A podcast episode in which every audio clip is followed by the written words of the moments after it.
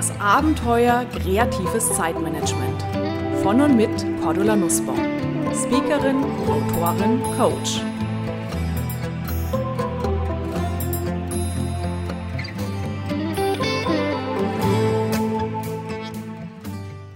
Liebe Hörerinnen und Hörer, haben Sie das gewusst? Jeder 15. Deutsche wird im Urlaub krank. Und knapp die Hälfte von uns, die da dann niederliegen, laborieren mit Erkältungssymptomen herum. Das fand die Krankenkasse DAK im Urlaubsreport heraus. Warum aber nur sind wir gerade dann krank, wenn es ruhiger zugeht, wenn wir uns eigentlich erholen könnten? Und natürlich die spannende Frage, was können wir dagegen tun? Was können wir tun, um gesund zu bleiben?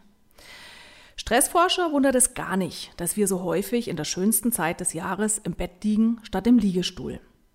Professor Dirk Hellhammer von der Uni Trier hat herausgefunden, dass nämlich auch immer die gleichen Menschen davon betroffen sind, nämlich die Gestressten. Nämlich die, die die Erholung am häufigsten herbeisehnen, die sind viermal häufiger krank als die nicht gestressten. Und so bezeichnet Hellhammer die typischen Beschwerden wie Infektanfälligkeit, Erschöpfung, Schmerzen, Wochenendmigräne als Post-Stress-Symptome und die kommen eben, wenn wir entspannen. Wichtig dabei, gelegentlicher Stress macht uns nichts aus. Geht es mal hoch her, dann schüttet unser Körper innerhalb von Sekunden die Botenstoffe Adrenalin und Noradrenalin aus. Und die bewirken, dass die Immunabwehr gegen Viren und Bakterien verstärkt wird, um uns vor Infekten, vor Krankheit zu schützen.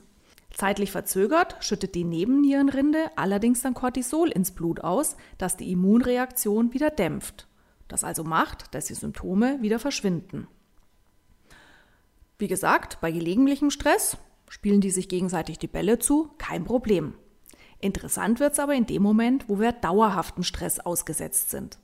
Denn dieser dauerhafte Stress sorgt dafür, dass unser Cortisolspiegel im Blut dauerhaft erhöht bleibt.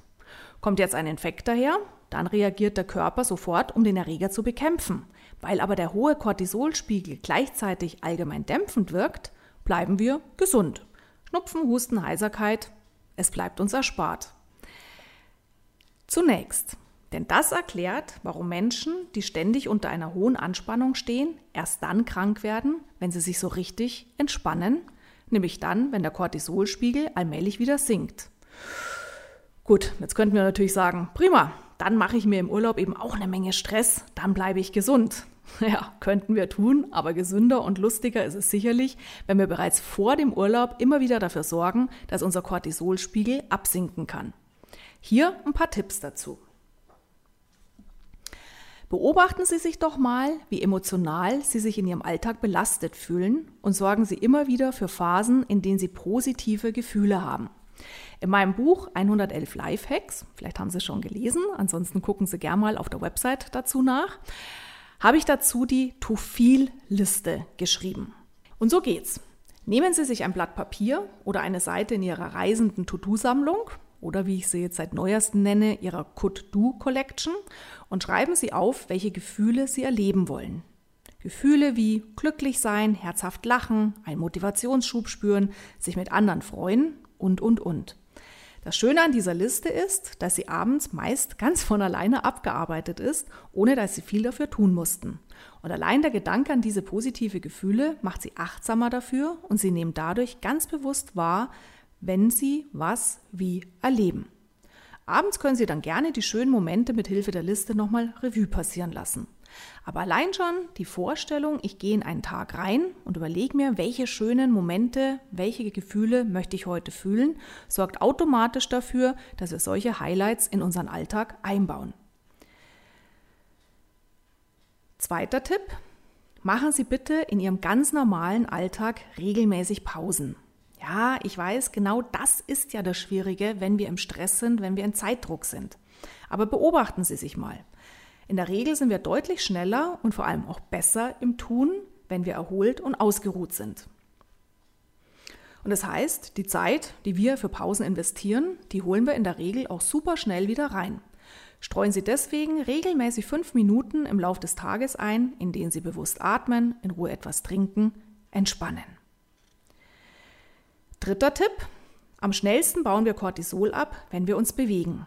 Und das heißt jetzt nicht Joggen im Höchsttempo, sondern Bewegung in moderater Geschwindigkeit. Zügig spazieren gehen, bewusst stramm in der Arbeit von einem Stockwerk ins andere, walken in der Natur. Experten zufolge reichen dreimal pro Woche 30 Minuten solcher Bewegungseinheiten aus, damit wir deutlich Stress reduzieren, Cortisol im Blut abbauen können und damit gesund in den Urlaub starten können. Also los, probieren Sie es aus, bleiben Sie gesund. Bis zum nächsten Mal, ich freue mich auf Sie. So, das war es für heute. Ihre aktuelle Ausgabe des Podcasts Kreatives Zeitmanagement von und mit Cordula Nussbaum.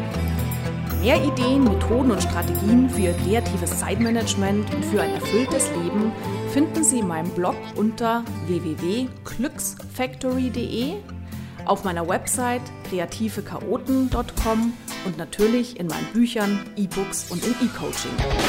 Außerdem können Sie mich natürlich auch live erleben bei Vorträgen und Seminaren und ich würde mich sehr freuen, wenn wir uns auch mal persönlich kennenlernen. Aktuelle Seminartermine erfahren Sie unter www.kreative-chaoten.com.